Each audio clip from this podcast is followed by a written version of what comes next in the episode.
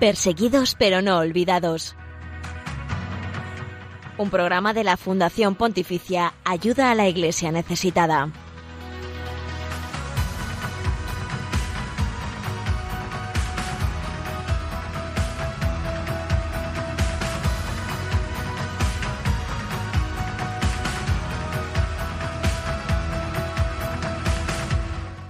Son poco más de las 11, las 10 en las Islas Canarias. Bienvenido una vez más a este programa Perseguidos pero no olvidados, que es fuente de oración, información y caridad con la iglesia pobre y perseguida en el mundo.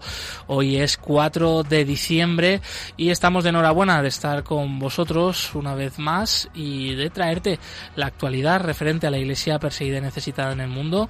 También eh, un testimonio que, que, te traemos y también eh, la información referida al informe libertad religiosa en el mundo. Hablaremos en unos minutos con Marcela Simansky. Ella es delegada de ayuda a la Iglesia necesitada ante la Unión Europea y editora del informe Libertad Religiosa en el Mundo 2018 que nos va a dar a conocer pues más datos sobre este estudio que analiza la situación de este derecho en 196 países del mundo referente a todos los credos y que es importante una vez más eh, hablar sobre ello porque la libertad religiosa es cada vez menos entendida, menos comprendida, más rechazada.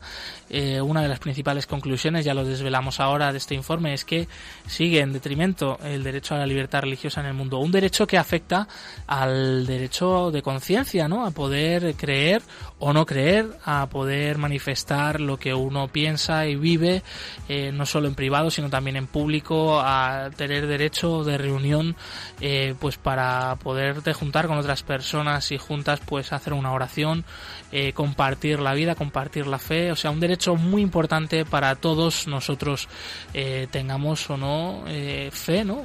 sigamos o no una religión u otra. Les invitamos, por tanto, a seguir este programa que tenemos por delante, de la mano de este equipo que hace posible el programa. Tengo a mi lado a Nieves Barrera, compañera del Departamento de Promoción de Ayuda a la Iglesia Necesitada. Bienvenida, Nieves. Hola, buenos días, muchas gracias. Javier Esquina en los controles, muchas gracias, amigo, una vez más. Y te recordamos los otros canales para poder contactar con el equipo del programa. Estamos en el Facebook Ayuda Iglesia Necesitada, en Twitter arroba Ayuda Iglesia Neces, en Instagram Ayuda Iglesia Necesitada y por supuesto en el correo electrónico perseguidos pero no olvidados arroba radiomaria.es.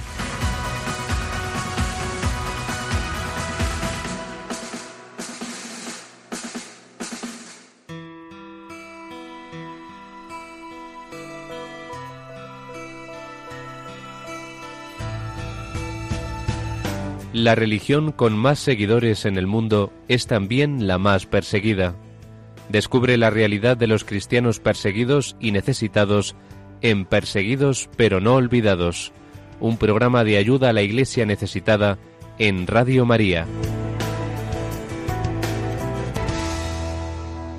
El pasado 22 de noviembre se presentaba en España, en otros muchos países del mundo, el último informe Libertad Religiosa en el Mundo 2018, editado por la Fundación Pontificia Ayuda a la Iglesia Necesitada.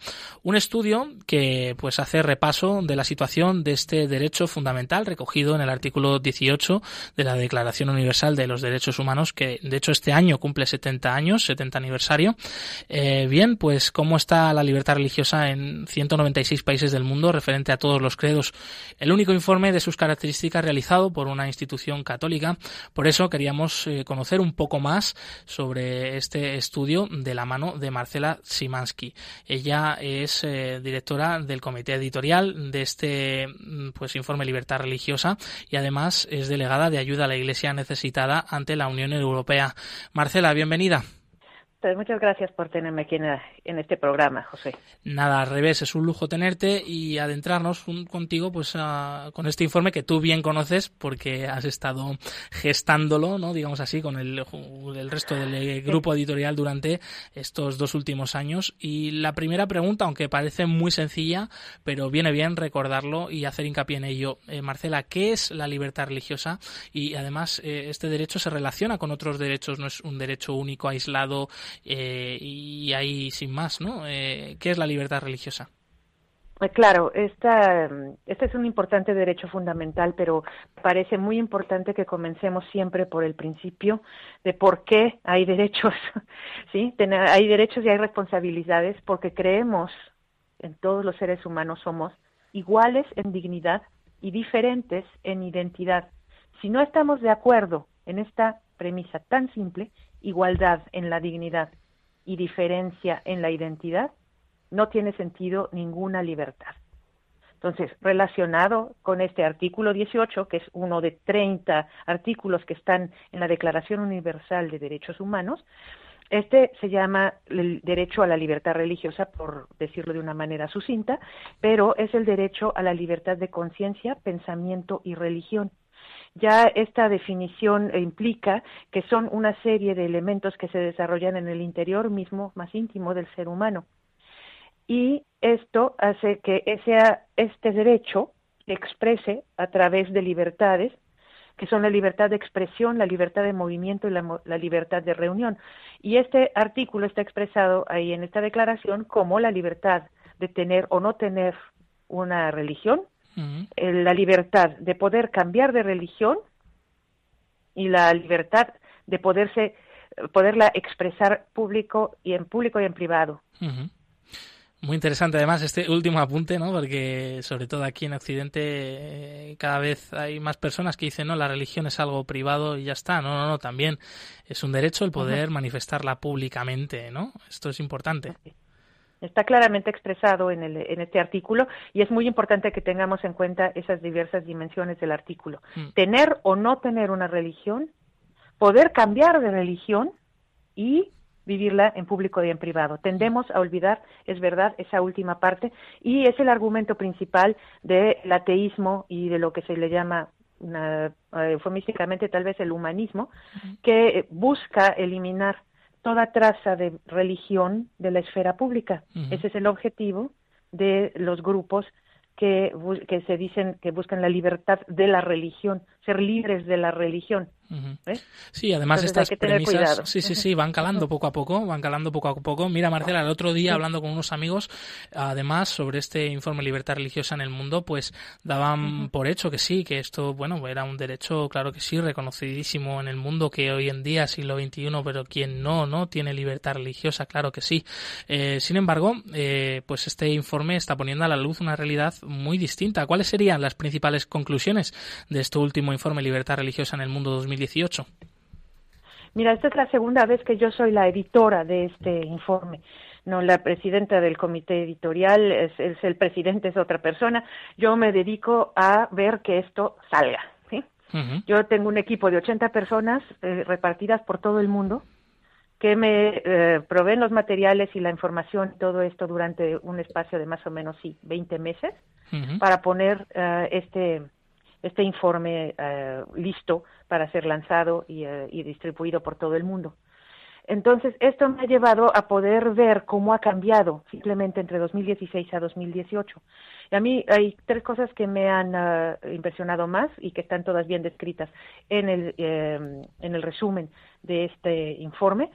Una de ellas es que aumenta la represión por parte de los gobiernos hacia las personas que quieren vivir su religión como lo manda el artículo 18.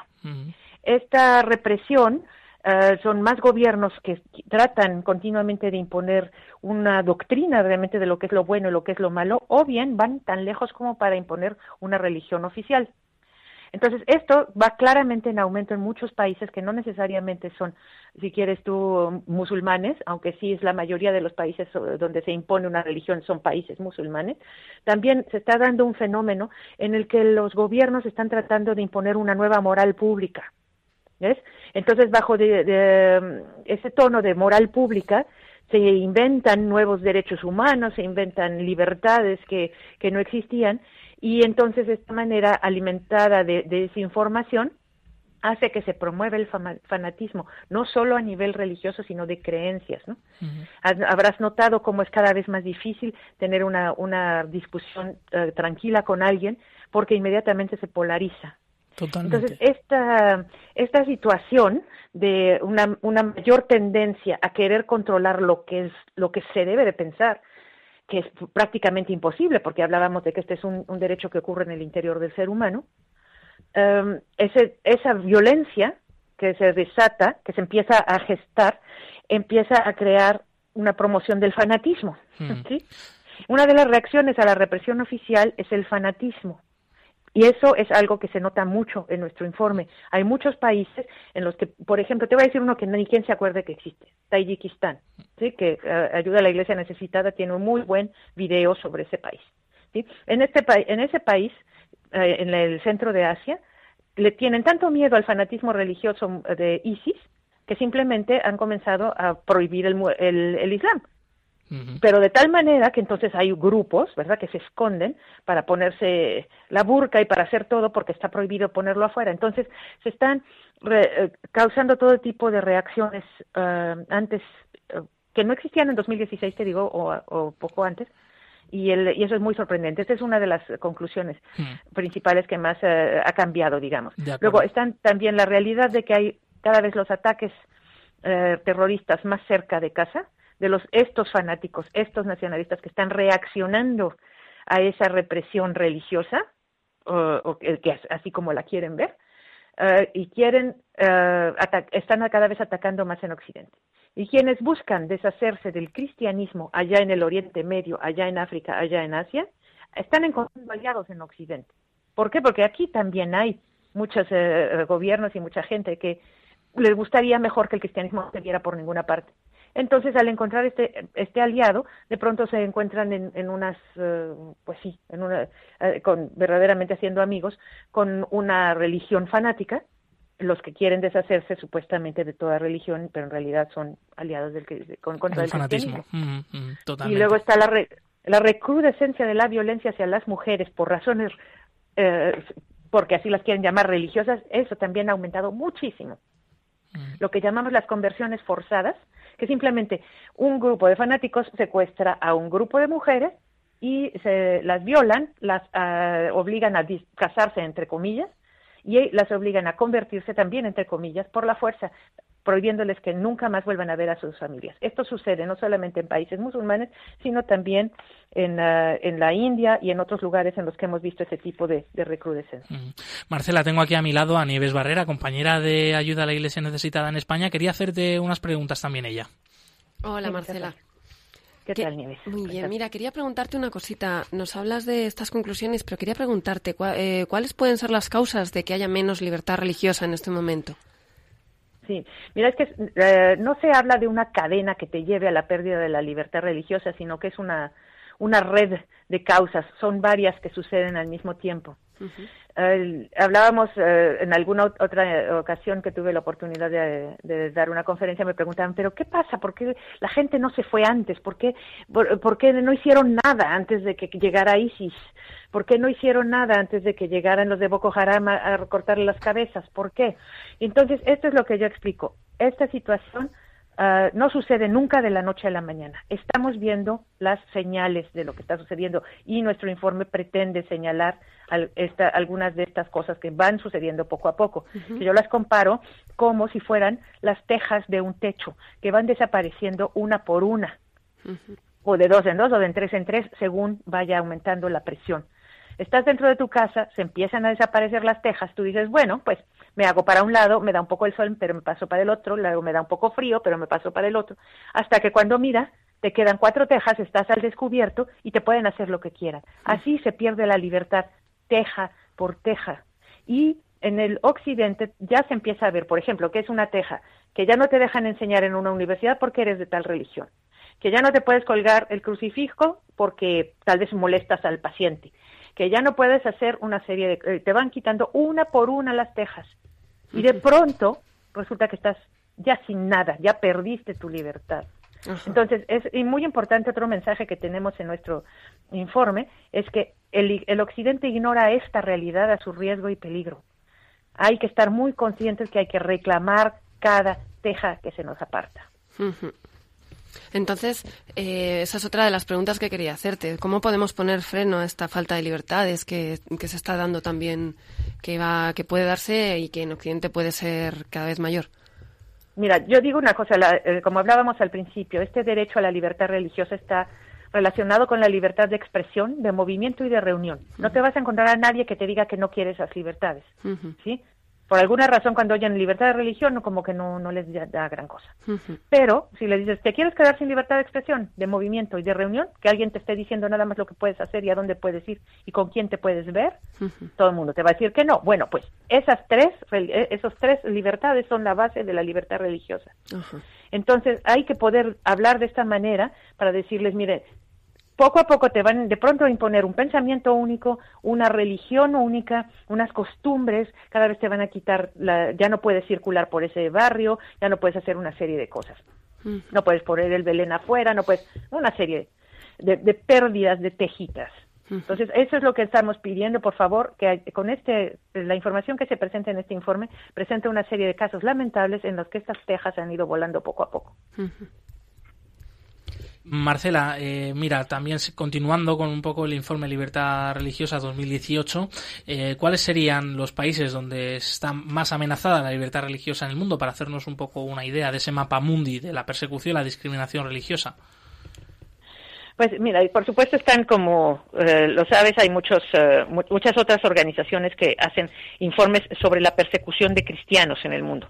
Sin embargo, este que nosotros hacemos no es solamente sobre la persecución de cristianos, sino toda la persecución, la, la violación a este derecho fundamental. ¿Por qué? Porque sabemos que si le empiezan a violar la libertad religiosa a los Bahá'í o a los budistas y tal, nosotros seguimos, no estaremos muy lejos. Entonces, es realmente muy importante que veamos esa, esa relación cuando decimos que están yéndoles muy mal en Filipinas o que le está yendo muy mal en Afganistán, porque es solamente cuestión de tiempo si no nos movemos. Ahora, este, tenemos, como ya se repite en muchos otros informes, los, los famosos los uh, usual suspects, ¿no? Los uh, de los que se, todo el mundo sospecha inmediatamente. Sí. Sí, tienes a, Corea del Norte, tienes a China, uno de los peores, absolutamente peores de siempre es la Arabia Saudita, que este año, por primera vez en la historia, hay una unidad en el occidente para criticar a Arabia Saudita, porque era el único país de toda nuestra lista que jamás ningún gobierno del occidente la había criticado. Era el único que nos quedaba. Entonces, ahora, eh, gracias desgraciadamente al asesinato del periodista Khashoggi, de pronto el Occidente se ha dado cuenta que era el momento de decir alguna cosa a su aliado saudí. Y entonces este, estos países son los que no se puede uno casi imaginar que la cosa puede ir peor. Sin embargo, la presión de ese fanatismo que mencionaba sigue presente. ¿Cómo es posible esto? Eh, habiendo eh, expulsado físicamente a los fanáticos del Estado Islámico de Irak y de Siria, ellos se han ido a la parte de subsahariana, todo lo que es África y se están tratando de introducir con mucha rapidez en Indonesia y en Filipinas. Entonces, cuando dices quiénes son los que están más amenazados, esos son los que están más amenazados. Estamos viendo dónde va creciendo el ataque, la, la, la intimidación, los secuestros, los asesinatos etcétera. Eso, eso es lo que estamos viendo poco a poco en esa zona hmm. y estamos seguros que para el próximo informe que salgamos ya vamos a, si alguien no hace algo realmente serio, vamos a tener que eh, explicar un cuadro de lo más triste que, se, que ya se ve venir. Sí, interesante. Esa zona que te digo. Interesante e inquietante, inquietante a la vez. Recordamos que estamos hablando con Marcela Simansky, eh, es eh, delegada de ayuda a la Iglesia necesitada ante la Unión Europea y coordinadora del comité editorial que pues ha hecho posible este último informe Libertad Religiosa en el Mundo 2018. Ella no es la presidenta de este comité editorial, es la coordinadora, pero vamos, eh, conoce muy bien el trabajo y haces un trabajo estupendo, espectacular. La siguiente pregunta sería Marcela, sí hay un dato eh, esperanzador, eh, bueno, dentro de este informe, eh, que hay una leve mejora, por ejemplo, la situación en Irak y Siria. ¿Esto a qué se debe? Bueno, esto la, notamos sobre todo por la disminución del número de incidentes que nos informaron nuestros nuestros informantes de esos países, ¿verdad? Y los autores de estos países es porque se fue el Estado Islámico físicamente, digamos. Ya se clausuró la esperanza de que Mosul iba a ser la capital de ese califato moderno. Mm. Sí, este, eso ya se terminó y quedan realmente muy poquitos enclaves en Siria donde todavía están presentes. Pero eh, estamos muy conscientes que eso no es más que una, una señal, es como una pequeña uh, una pequeña brasa que de paz que habría que atizar para evitar que se vuelva a levantar ahí ese fanatismo. Sin embargo, o sea, las, las señales no son de lo mejor porque Occidente tiene una velocidad para olvidar que eh, sería envidiable para muchas otras cosas. Hmm. El momento en el que sienten que este, este problema ya pasó, miran para el otro lado y regresan los islamistas. Eh, hemos tenido noticias ya desde el, eh, durante el mes de noviembre y, el mes de, diciembre, seguramente continuará hasta el final del año, de una, una tendencia de expropiación de todas las propiedades de los cristianos, tanto en Siria como en Irak. Entonces estamos tratando de hacer algo como otra parte de, como parte de mi otro trabajo que es la representación de ayuda a la Iglesia necesitada ante organismos gubernamentales estamos tratando de que se ejerza presión sobre Irak sobre el gobierno de Irak que está tan confundido para que impida que se sigan expropiando esas casas ¿no? Mm. El informe también introduce un concepto nuevo eh, con referencia a otros informes anteriores, como es el ultranacionalismo. Eh, ¿Cómo está afectando esto a la libertad religiosa y en qué consiste? Sí, mira, cuando pasamos, eh, cada vez nos es más difícil encontrar términos que expresen así en, una o dos palabras el, tamaño de la persecución, de la nueva persecución que está existiendo, y esta se refiere a cambios en las leyes de ciertos países que le están dando primacía a una cierta religión, ¿sí? Entonces, ese ultranacionalismo en el que de pronto alguna persona se olvida de eso de iguales sin dignidad, no somos iguales en dignidad, no somos, y, y, aquí no se aceptan identidades diferentes. Es el contrario de la premisa que te dije al principio, iguales en dignidad, diferentes en identidad. Cuando surge un grupo político, como por ejemplo en la India, que empieza a proclamar que solamente los que tengan la identidad hindú son tienen la misma dignidad y todos los demás son eh, inferiores, en ese momento ya sabes que estás abriendo la puerta, pero a todo tipo de problemas.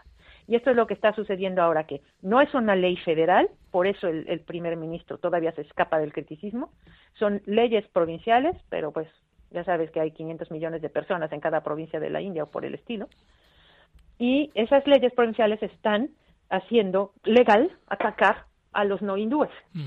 Entonces, esto está creando una, una verdadera, es como una piedra que cae en medio de un, de un estanque, las olas van a seguir llegando a donde ni te las imaginas. Estamos aprendiendo realmente mucho de ti y recordamos que estamos hablando con Marcela Simansky, responsable de ayuda a la Iglesia necesitada eh, ante la Unión Europea, delegada de ayuda a la Iglesia necesitada ante la Unión Europea y coordinadora del equipo editorial que ha puesto en marcha el informe Libertad Religiosa en el Mundo.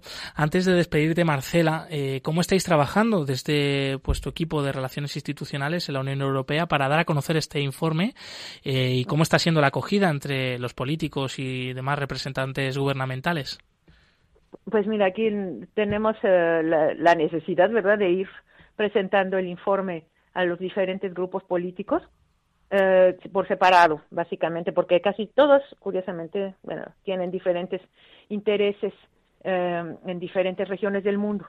Entonces aprovechamos esto para hacer representaciones un poco más más este afiladas en lugar de muy de muy generales y esta es la manera en la que lo presentamos. Ellos desde hace años ya que, trabajo en esto eh, me, ya me he dado cuenta que este informe es muy útil para el trabajo político porque la, el, para ellos tienen que ver con las relaciones internacionales el número de conflictos armados que no o sea que están atorados que están trabados aumenta y todos creen saber lo que pasa ahí hasta que les presentamos nuestro, nuestra ficha país de ese lugar al que van a ir de viaje y entonces se sienten como un poco con mejor comprensión de, en lo que se van metiendo.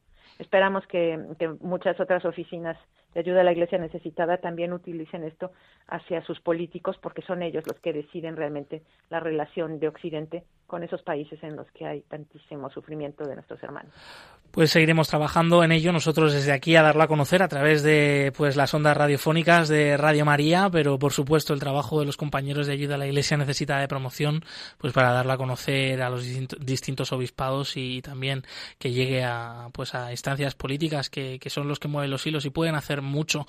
Eh, Marcela Simansky, delegada de ayuda a la Iglesia necesitada ante la Unión Europea y responsable del equipo coordinadora del equipo editorial del informe Libertad Religiosa 2018. Muchas gracias por haber estado con nosotros. Muchas gracias a ustedes. Tengan buen día.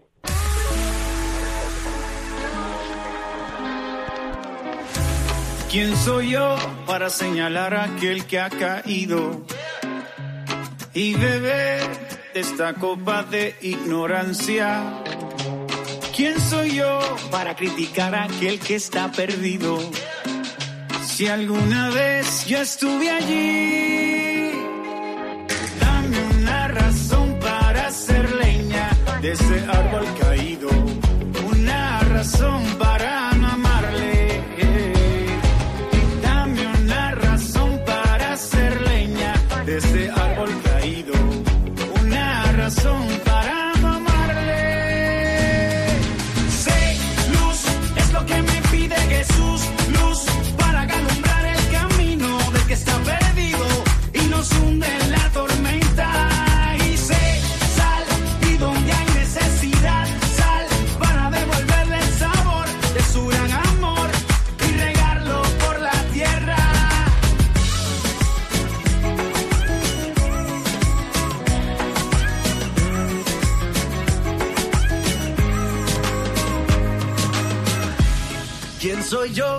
para destruir lo que Dios restaura y olvidar su misericordia?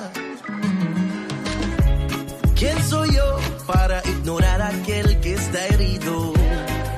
Si alguna vez yo estuve allí,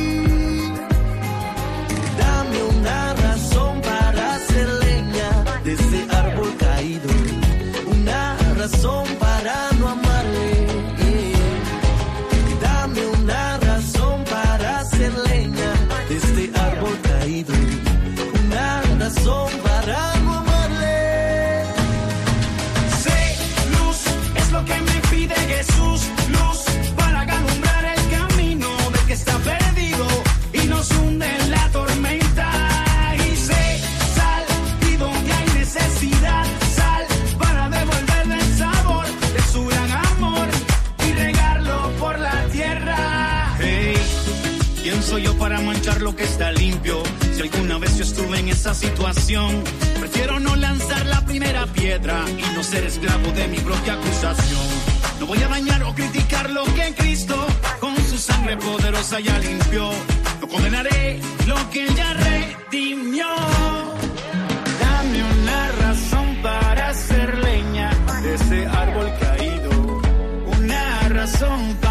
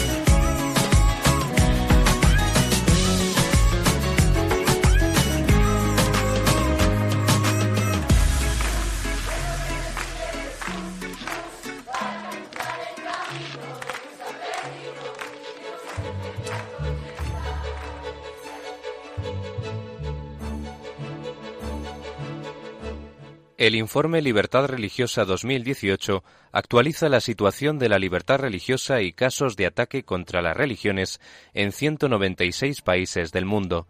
No seamos indiferentes ante una realidad que afecta a millones de personas en los cinco continentes, especialmente a los cristianos en China, Irak o Nigeria. Conoce cuál es la situación de este derecho a través del informe Libertad Religiosa 2018 que edita Ayuda a la Iglesia Necesitada.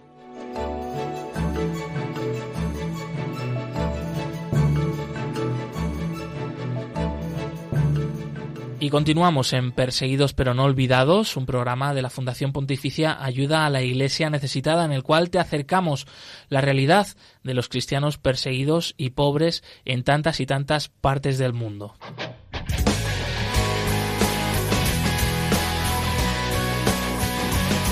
Testigos del siglo XXI.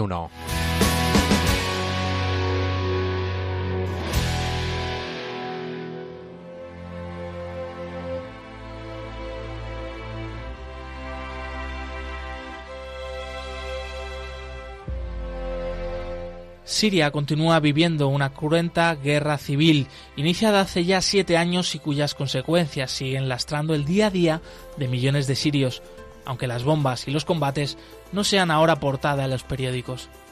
Dentro de esta grave situación, donde han muerto unas 500.000 personas, los cristianos son una minoría amenazada por los grupos yihadistas como el Daesh o Al-Qaeda, que han tomado parte en el conflicto. Se calcula que el 80% de la población de Siria depende de ayuda humanitaria para poder sobrevivir. Cerca de 7 millones viven fuera de sus casas huyendo de la violencia y 5,6 millones han abandonado el país ante la falta de todo. En el caso de los cristianos, siendo blanco fácil de los extremistas, los casos de secuestros, ataques y asesinatos han propiciado la huida de muchos más. Los bautizados han pasado de ser 1,5 millones a unos 500.000 en algunas zonas su presencia se ha visto reducida a la nada, sobre todo en las áreas controladas por los grupos yihadistas antes mencionados. La Iglesia de Siria es una de las más antiguas del mundo.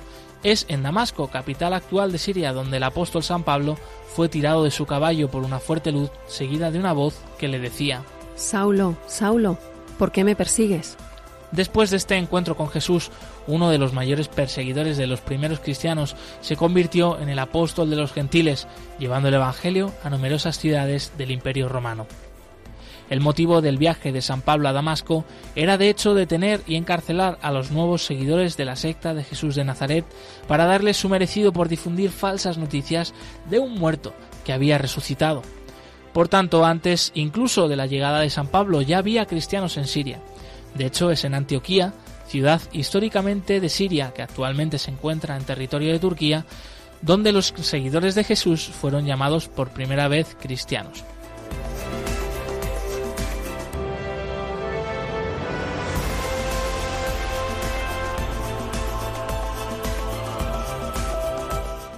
Ahora, un grupo de compañeros de ayuda a la Iglesia necesitada en España han viajado allí a conocer de cerca los rostros de esta Iglesia sufriente, que hasta el día de hoy no ha dejado de cargar con la cruz a cuestas. Las escenas de destrucción de grandes ciudades como Alepo o Homs ponen los pelos de punta. Resulta increíble que aún pueda haber allí algún atisbo de esperanza y futuro pero la apuesta de los obispos, sacerdotes, religiosas y laicos de Siria sigue siendo la luz del Evangelio, la paz, el diálogo y la permanencia, haciendo de esta comunidad herida una presencia esperanzadora. Estas palabras son hechos evidentes, por ejemplo, en el pueblo de Marmarita, corazón del conocido como Valle de los Cristianos, Guadía al-Nasara en árabe, donde viven durante ya más de cinco años miles de, familias desplazadas. Allí la iglesia parroquial de San Pedro sostiene a 2.000 personas mensualmente. Alimentos, pago de alquileres, medicamentos, operaciones, becas de estudio forman parte de estas ayudas, todo ello con el apoyo de ayuda a la iglesia necesitada. El padre Walid Iskandafi, párroco de esta iglesia, así nos lo ha reconocido. Sin vuestra ayuda sería imposible sostener tantas necesidades. Muchas familias siguen vivas con un techo, un plato de comida y un futuro a través de los estudios de sus hijos gracias a vosotros. Los cristianos de Siria, pese a lo vivido, su respuesta es siempre el perdón. Queremos ser buenos médicos, ingenieros, abogados y profesionales para hacer de Siria un país de paz. Así prometen un grupo de 300 estudiantes universitarios desde la Catedral Menquita de Homs, en el corazón del viejo Homs, donde se concentra la comunidad cristiana de esta ciudad. Hemos paseado por las calles de este lugar de la mano de Monseñor Jan Abdo Arbas, arzobispo melquita de Homs, Hama y Yabrut, que no paraba de dar las gracias y de asegurar. Nuestra catedral fue destruida por los rebeldes islamistas. Tirotearon los iconos, utilizaron el templo como hospital y fue bombardeado. Hoy podemos celebrar la Eucaristía de nuevo aquí con vuestro apoyo. Seguimos necesitándolo. Unidos a esta respuesta de la Iglesia siria, desde nuestra institución Ayuda a la Iglesia Necesitada, no podemos dejar de acoger su llamada y sostener a un pueblo que quiere levantarse de los cascotes. Los cristianos sirios se anticipan al final de la guerra, que esperamos llegue pronto, para reconstruir sus vidas y sacudirse el miedo y la venganza. Además, el dolor ha unido a los bautizados. Independientemente de su credo o rito, la convivencia entre católicos y ortodoxos se ha incrementado frente a la persecución. Por eso, desde Ayuda a la Iglesia Necesitada, también se está llevando a cabo proyectos de ayuda a familias y comunidades también ortodoxas, en una apuesta por la unidad, pues los que atacan a los cristianos no preguntan por la diferencia entre los ritos o denominaciones.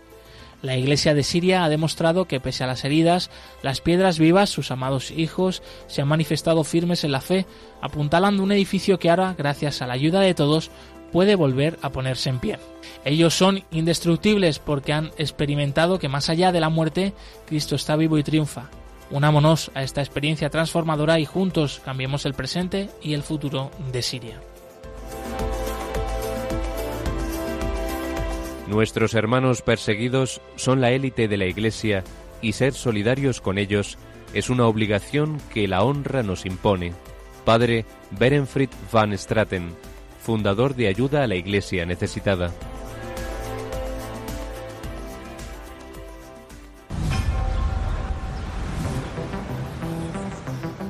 Tengo una familia que confía ciegamente en mí. Tengo unos pequeños que les sobran ganas de vivir. Yo tengo una esposa que le basta solo con creer de que todo estará bien, que todo estará bien. Y yo tengo un padre que camina siempre a mi lado, que me ama tanto y que nunca me seguir avanzando, para lograr lo que quiero y así seguirle cantando. Que yo tengo un padre que nos ama tanto,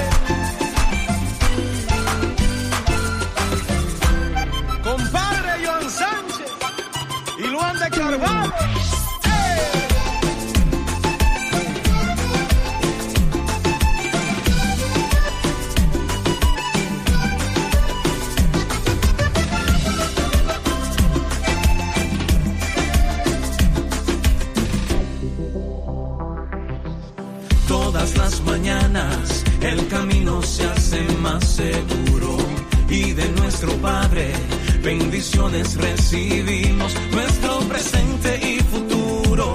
Hoy ponemos en sus manos, hay tanto que agradecerle y mil razones para alabarlo.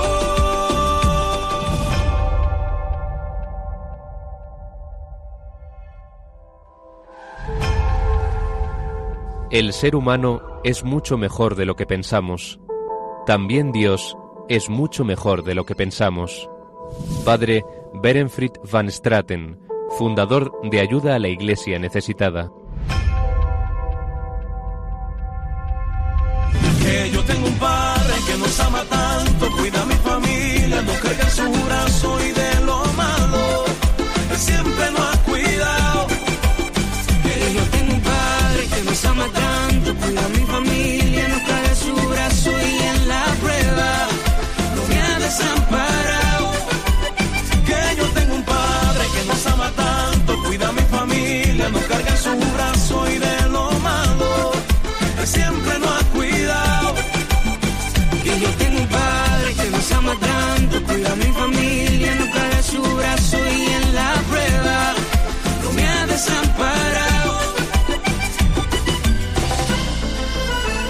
que familia es familia.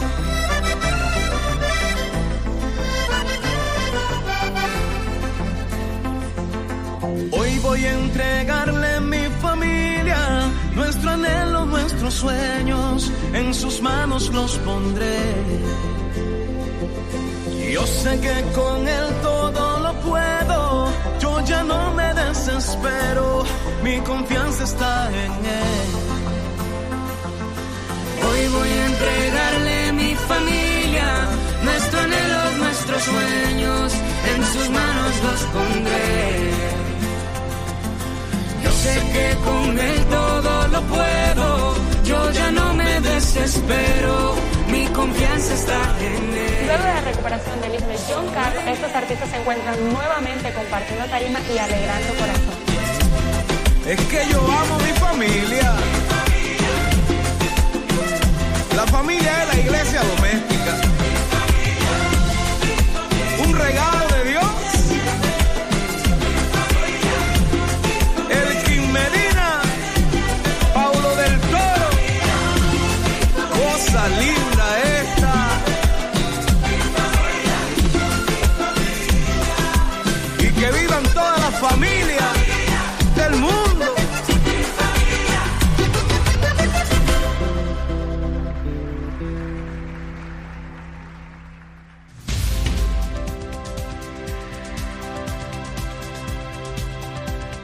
Libertad religiosa en el mundo.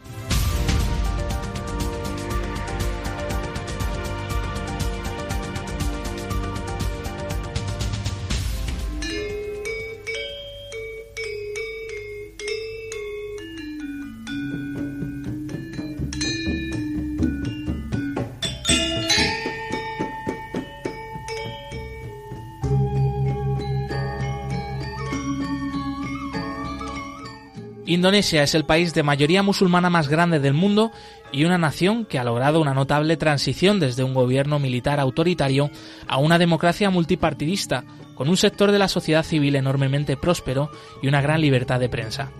En 2014, el exgobernador de Yakarta, Joko Widodo, conocido popularmente como Jokowi, ganó las elecciones presidenciales. Su vicegobernador, Basuki Ahok, se convirtió a la vez en el primer gobernador de la capital cristiano y el primero chino. Indonesia cuenta con una buena tradición de pluralismo religioso y de armonía. A pesar de ser el país musulmán más grande del mundo, su constitución no es la de un Estado islámico. La ideología que guía a, este Estado, llamada Pancasilia, que significa los cinco principios, establece los valores que gobiernan en el país. Creencia en una deidad, una humanidad justa y civilizada, unidad nacional, democracia y justicia social. No obstante, desde hace unos 10 años o algo más, estos valores se ven cada vez más amenazados por el surgimiento de unos grupos islamistas radicales que han ido ganando una influencia desproporcionada en el diseño de las políticas.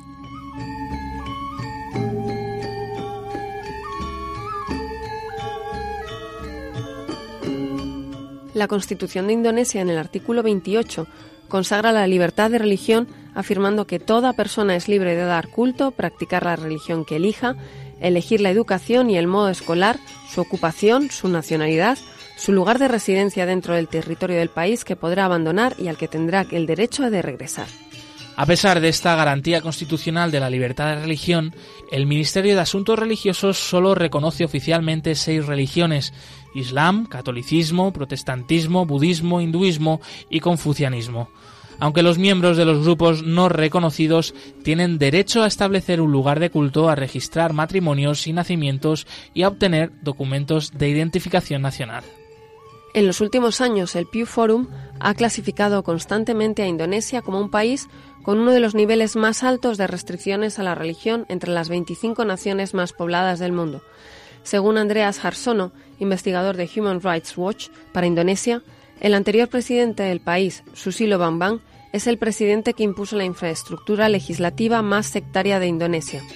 Mustaq Mulia, presidenta de la Conferencia de Indonesia sobre Religiones y Paz, afirma que hay al menos 147 leyes y políticas públicas discriminatorias en relación con la religión y cree que mientras se permita que estas leyes sigan en vigor, siempre habrá un gran riesgo de violencia.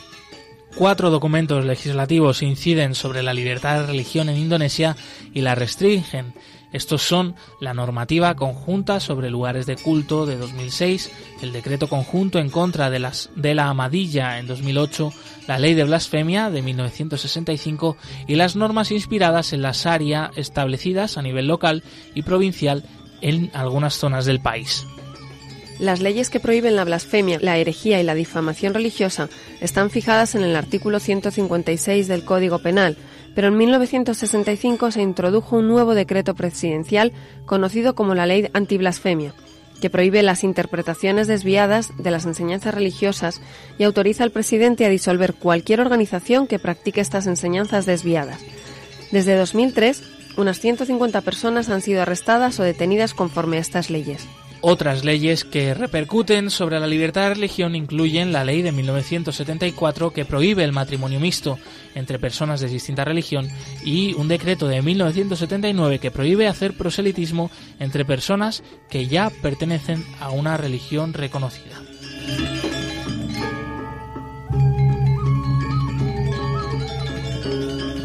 Los incidentes de violencia, los cierres forzosos de lugares de culto y otras violaciones de la libertad de religión y creencia se han ido incrementando de forma constante a lo largo de los últimos años. El Instituto Setara ha registrado 236 incidentes de violencia en 2015, un incremento del 33% respecto al año anterior. Cominas Ham y otras organizaciones no gubernamentales también han registrado un incremento significativo de la violencia y de otras violaciones de la libertad religiosa. En octubre de 2015, un grupo musulmán de jóvenes de Ace Sinkil exigió la clausura y destrucción de por lo menos 10 iglesias que, según ellos, estaban funcionando sin licencia. El gobierno local acordó y anunció que exigiría la participación de la comunidad cristiana de Ace Sinkil, adherirse en acuerdo de 1979 que establece que en la zona solo se pueden construir una iglesia y cuatro capillas.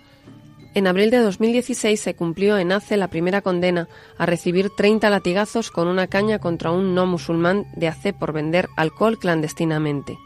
Fue una mujer cristiana de 60 años, Remita Sinaga. En todas partes los cristianos siguen enfrentándose a desafíos. El 7 de marzo de 2016 se inauguró en Arapán Baru, Java Occidental, la Iglesia Católica de Santa Clara, con plena autorización del alcalde de la localidad pero los vigilantes locales de la comunidad de Foro Islámico exigieron la restricción de la licencia, atacaron la iglesia, destruyendo el cartel y bloqueando el acceso a la misma. Continúa el largo procedimiento de la Iglesia Cristiana Indonesia Yasmin de Bogor, Java Occidental, después de que en 2008 los extremistas presionaran al gobierno local para que suspendiera la licencia de la Iglesia y le obligaran a cerrar su edificio. En 2010 el Tribunal Supremo dictaminó que la Iglesia se podía volver a abrir, pero el alcalde de la localidad se ha negado a cumplir la sentencia del tribunal. Los musulmanes chiíes, musulmanes bahá'íes y otras minorías religiosas también sufren amenazas y restricciones similares. El incremento del extremismo religioso y la existencia de terroristas que se han unido al grupo islámico Daesh, ISIS, constituyen motivos de preocupación añadida respecto a la libertad de religión o creencia en Indonesia.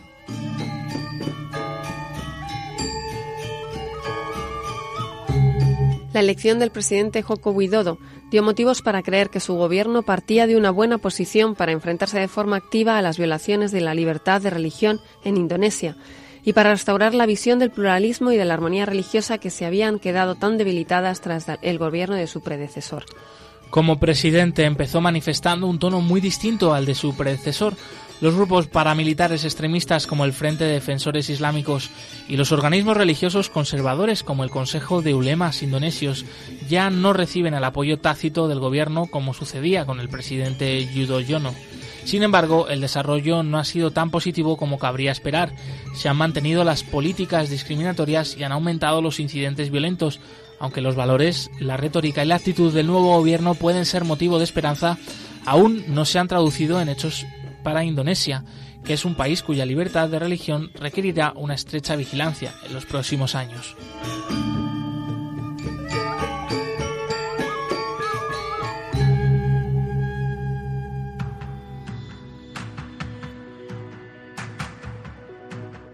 Y se nos acaba el tiempo del programa. Hasta aquí, eh, pues todo lo que hemos compartido con vosotros.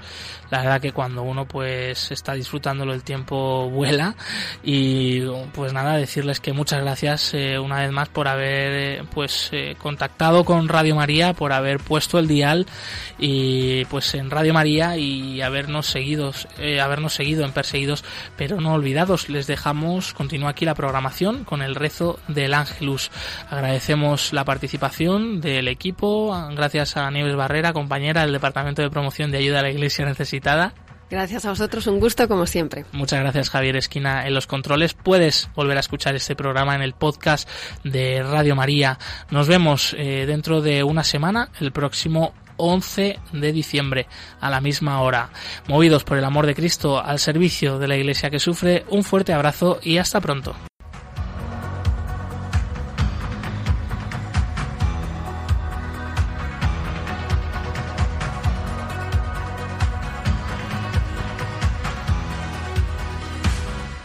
Han escuchado en Radio María Perseguidos pero no olvidados con Josué Villalón.